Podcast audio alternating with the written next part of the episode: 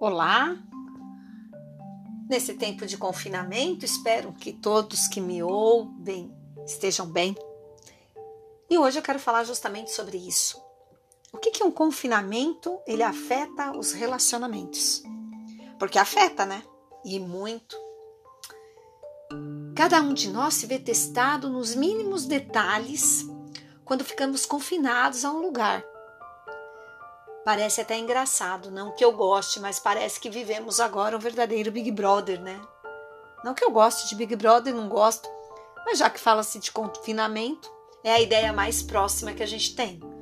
A única diferença é que em muitas das casas em que vive-se o confinamento, não há piscina, não há festas, não há um monte de coisa. Mas enfim, há outras que valem muito a pena e que vale o cuidado. Então hoje a nossa conversa será sobre isso: os relacionamentos em tempos de coronavírus. E eu vou falar em dois podcasts. Um eu quero me direcionar especificamente aos casais, de que natureza for. E o outro eu vou querer falar sobre os filhos. E quem sabe até os agregados, porque tem famílias que têm os agregados morando junto, né? Mas vamos falar hoje, agora, neste momento, sobre coronavírus e relacionamento junto com confinamento. Pois é. Para mantermos a vida, estamos no momento em que precisamos ficar juntos 24 horas por dia dentro de casa. Alguns ainda saem para trabalhar por uma questão de necessidade e, e sobre isso não há o que discutir. É preciso ir para os lugares de trabalho. Para outros, não. Isso pode ser vivido dentro de casa mesmo. Você trabalha da sua casa graças a muita tecnologia que a gente tem à nossa disposição. O que para muitos em alguns momentos era ruim, hoje é a salvação, né? A válvula de escape. Por que, que eu digo isso?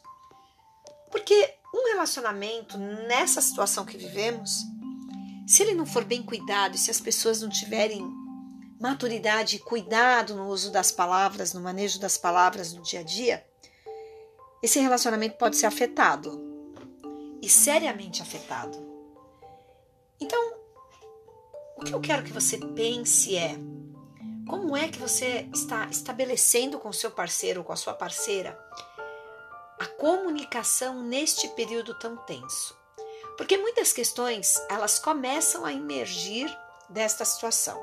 A questão financeira, a questão do espaço, a questão do barulho, a questão da agitação, a questão da irritação, a questão é, de muita gente ocupar o mesmo espaço, as diferenças da maneira de lidar com as coisas elas começam a, a aflorar. O nível de paciência aí de, diminui ao mesmo tempo em que da irritação aumenta. E aí, nesse momento, é que começam a surgir as complicações no relacionamento. Então, palavras faladas de uma maneira mais ríspida, comentários desnecessários que são feitos, né? A proximidade faz com que ah, alguns defeitos que temos, algumas manias, elas fiquem mais salientes, mais evidentes, gerando um desconforto, tanto de uma parte como de outra. Então, se o tempo todo seu parceiro, sua parceira, só chegava em casa à noite, e então vocês não tinham muito tempo para observar certas manias, embora vocês as conhecessem, tivessem consciência da existência delas, o grau que isso afeta às vezes não era muito sentido, por quê? Porque vocês passavam o dia todo fora e só se viam em algumas horas do dia, né? Porque na maioria dos casais é isso que acontece.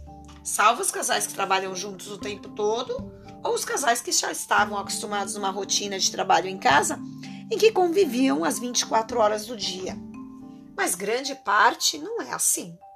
Grande parte se viam duas, três horas por dia, que é aquele período de café da manhã ou a período da janta. então algumas manias, alguns jeitos, algumas falas, elas eram desconsideradas porque afinal de contas são duas, três, quatro horas que se passa junto, então dá para relevar. Mas agora não, vocês vão passar mais 20 horas juntos. Pessoas tiveram que mudar sua rotina. Então, as academias não são mais frequentadas, os shoppings, os restaurantes, nada disso. Tudo é feito agora em casa, todo mundo junto e misturado. E aí, como você está lidando com isso? Como você está organizando a sua rotina dentro de casa com seu companheiro, com a sua companheira? Há momentos em que você consegue ficar no seu cantinho quietinho, com os seus pensamentos? Ou não? Essa rotina vocês ainda não conseguiram ajustar. Será que vocês são o tipo de casal que vocês precisam sentar para determinar exatamente sentando e falando mesmo, olha, nesse momento eu quero ter um tempinho para eu fazer minhas coisas quieto em silêncio. Eu vou ficar no quarto, eu vou ficar na sala, vou ficar no escritório porque eu preciso pensar sobre algumas coisas, eu preciso produzir outras. É, a gente precisa combinar que com as crianças em casa não dá para ficar numa gritaria, não dá para o tempo todo ficar gritando e chamando atenção. Como é que vocês estão se organizando nisso? Ou não pararam para pensar nessa questão? E a questão financeira? Vocês já pararam para pensar na questão financeira?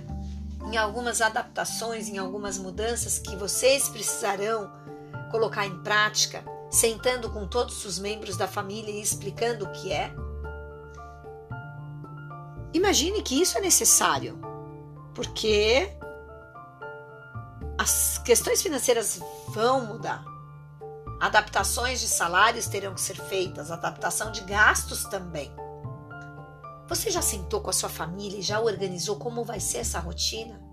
Como é que cada um tem que tentar, na maneira do possível, continuar com suas atividades? Ou seja, é, manter rotina de estudo, manter rotina de organização da casa, ou se ela não conseguir ficar totalmente em ordem, mas com o mínimo de impacto possível, você já parou para pensar que a dinâmica com crianças uhum. pequenas tem que ser diferente com os maiores? Vocês já pensaram que vocês dois também precisam de um tempo, mesmo confinados, uhum. De intimidade para vocês juntos é, discutirem algumas coisas? Criar momentos de prazer mesmo num momento tão difícil desse? Pois é, os relacionamentos eles serão abalados se essas ações não forem feitas por este casal. É preciso ter muita maturidade, muita serenidade, porque não é uma questão só de ficar dentro de casa, não é uma questão só financeira, é uma questão emocional, é uma questão de saúde mental. O confinamento para algumas pessoas é cruel e é preciso que vocês conversem sobre isso. É preciso que os casais é, se retroalimentem de ações positivas, de bastante sabedoria no saber conversar, no ter paciência um com o outro, no apoiar-se um ao outro, na contenção de gastos, no redirecionamento de ações, na organização das crianças, dos adolescentes. Tudo isso é necessário para que vocês também não se percam dentro desse turbilhão de mudanças. Os casais, principalmente aqueles que têm filhos, eles são a referência que esses terão para o enfrentamento dos outros dias. Entenderam? Então, cuidado, pense. Não discutam na frente das crianças, na frente dos adolescentes. Conversem tudo de uma maneira bastante harmoniosa. Eu já falei em um podcast anterior que existe uma diferença entre briga e discussão. A discussão ela sempre promove alguma ação positiva comum que vai beneficiar todos. A briga não. A briga ela separa, a briga ela cria mágoas e a briga não constrói, ela desagrega.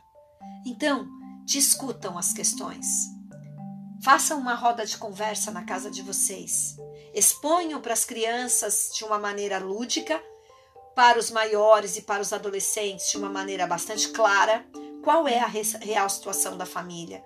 O que, que a família vai ter que ajustar, o que a família vai ter que mudar, para que vocês possam enfrentar este momento que nós não temos dimensão de quanto tempo será. Sejam casais maduros, sejam casais adultos, sejam casais capazes de juntar forças para dividir ações, para dividir responsabilidades. E aí? Como é que o seu relacionamento está com um agregado novo chamado coronavírus?